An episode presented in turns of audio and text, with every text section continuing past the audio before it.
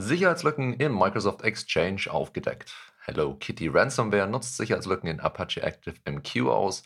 Okta Sicherheitsvorfall, unbefugter Zugriff auf 134 Kunden. Sicherheitsforscher stoppen Mozi-Botnets und Warnung vor EUs digitaler Identität.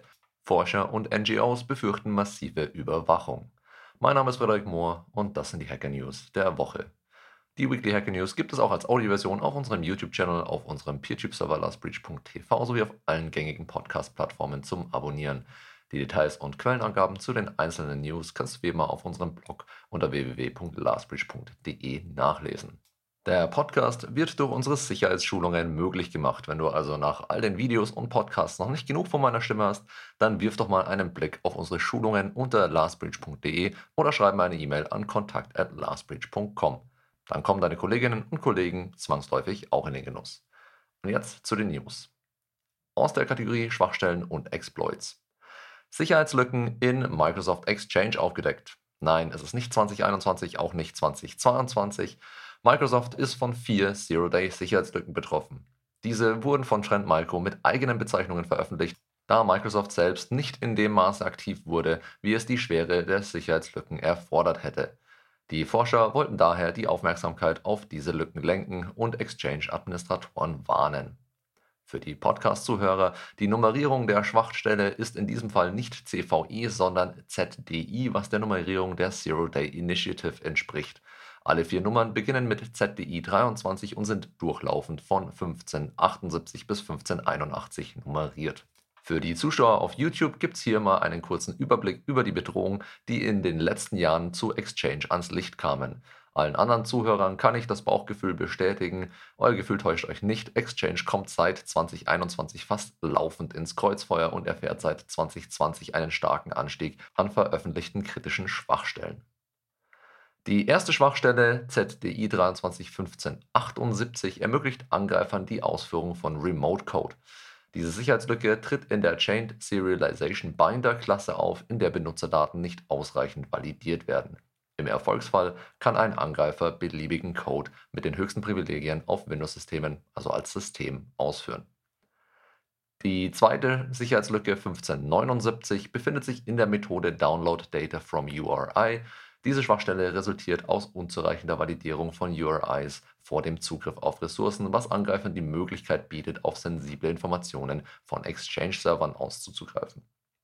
Die dritte potenziell gefährliche Lücke 1580 wurde in der Methode Download Data from Office Marketplace entdeckt. Diese Schwachstelle resultiert ebenfalls aus mangelnder URI-Validierung, was potenziell zur unbefugten Offenlegung von Informationen führen kann. Schließlich gibt es auch noch die Sicherheitslücke 1581, die in der Methode Create Attachment from URI präsent ist. Ähnlich wie die zuvor genannten Schwachstellen beruht auch diese auf unzureichender URI-Validierung, was erneut das Risiko der Offenlegung sensibler Daten birgt.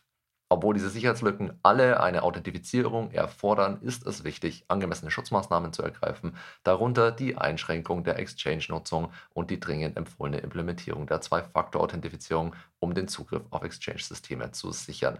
Microsoft hat angekündigt, die Sicherheitslücken in zukünftigen Updates zu beheben. Bis dahin ist erhöhte Wachsamkeit angebracht.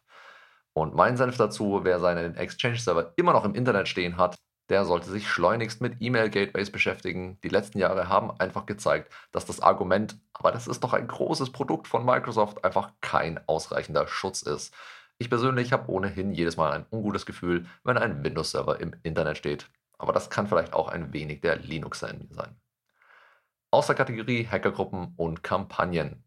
Hello Kitty Ransomware nutzt Sicherheitslücke in Apache Active MQ aus.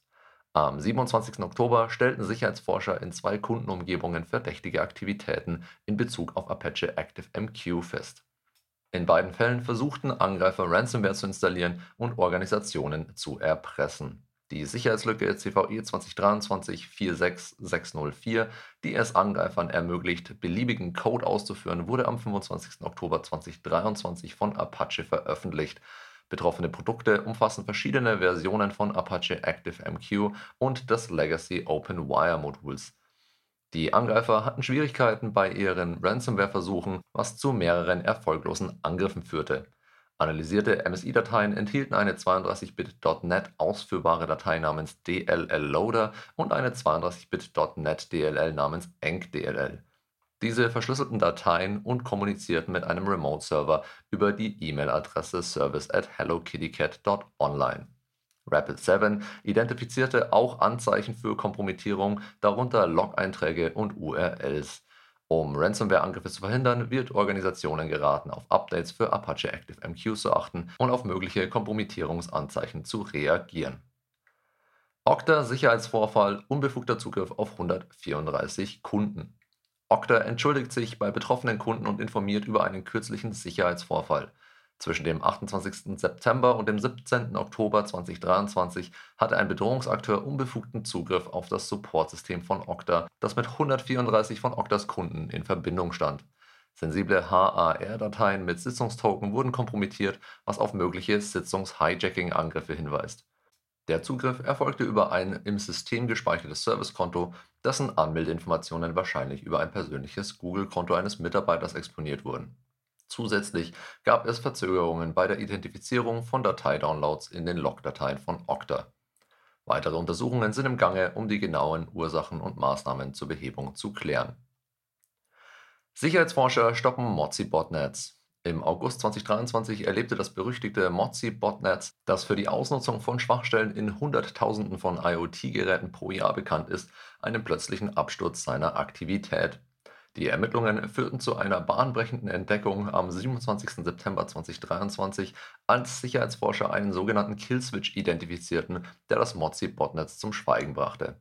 Der Killswitch, der in einer UDP-Nachricht entdeckt wurde, führte mehrere Aktionen aus, darunter das Beenden des Mozi-Malware-Prozesses, die Deaktivierung von Systemdiensten, das Ersetzen der ursprünglichen Mozi-Dateien und das Sperren des Zugriffs auf Ports. Die genauen Hintergründe dieser Aktion bleiben rätselhaft, doch zwei mögliche Verdächtige stehen im Raum: die Schöpfer des Botnetzes oder chinesische Strafverfolgungsbehörden. Aus der Kategorie Wirtschaft, Politik und Kultur. Warnung vor EUs digitaler Identität. Forscher und NGOs befürchten massive Überwachung. Laut Netzpolitik.org haben mehr als 400 Forscher und 30 Nichtregierungsorganisationen, kurz NGOs, in einem offenen Brief Alarm geschlagen. Sie warnen vor den Plänen der EU zur Einführung der European Digital Identity Wallet oder kurz ID Wallet, die es allen EU-Bürgern ermöglichen soll, sich online auszuweisen. Die Kritik konzentriert sich vor allem auf zwei Punkte, Artikel 45 und Artikel 6 der geplanten Verordnung. Artikel 45 betrifft die Sicherheit im Internet, da er den EU-Mitgliedstaaten erlauben würde, Zertifikate bereitzustellen, die von Webbrowsern akzeptiert werden müssen. Kritiker befürchten, dass staatliche Behörden diese Zertifikate missbrauchen könnten, um die Internetkommunikation der Bürger zu überwachen. Artikel 6 wiederum behandelt die Verknüpfung von Personendaten, was die Privatsphäre der Menschen gefährden könnte. Die Unterzeichner des offenen Briefs fordern daher, diese Punkte zu überdenken und sicherzustellen, dass die Privatsphäre der EU-Bürger geschützt wird. Das war's auch schon wieder für diese Woche. Eine Frage an euch an der Stelle. Wie steht ihr zu den Exchange-Schwachstellen und welche Hürden habt ihr, wenn es darum geht, den Exchange-Server nicht nach außen zu veröffentlichen? Wenn ein Umzug auf Exchange Online die Lösung für euch war, schreibt auch gerne eure Erfahrungsberichte dazu in die Kommentare. Und zum Abschluss noch ein Reminder: Infos zu unserer Sicherheitsschulung findest du auf lastbridge.de oder du schreibst einfach eine Mail an mich unter kontakt at lastbridge.com. Danke fürs Zuhören und bis zum nächsten Mal. Stay safe.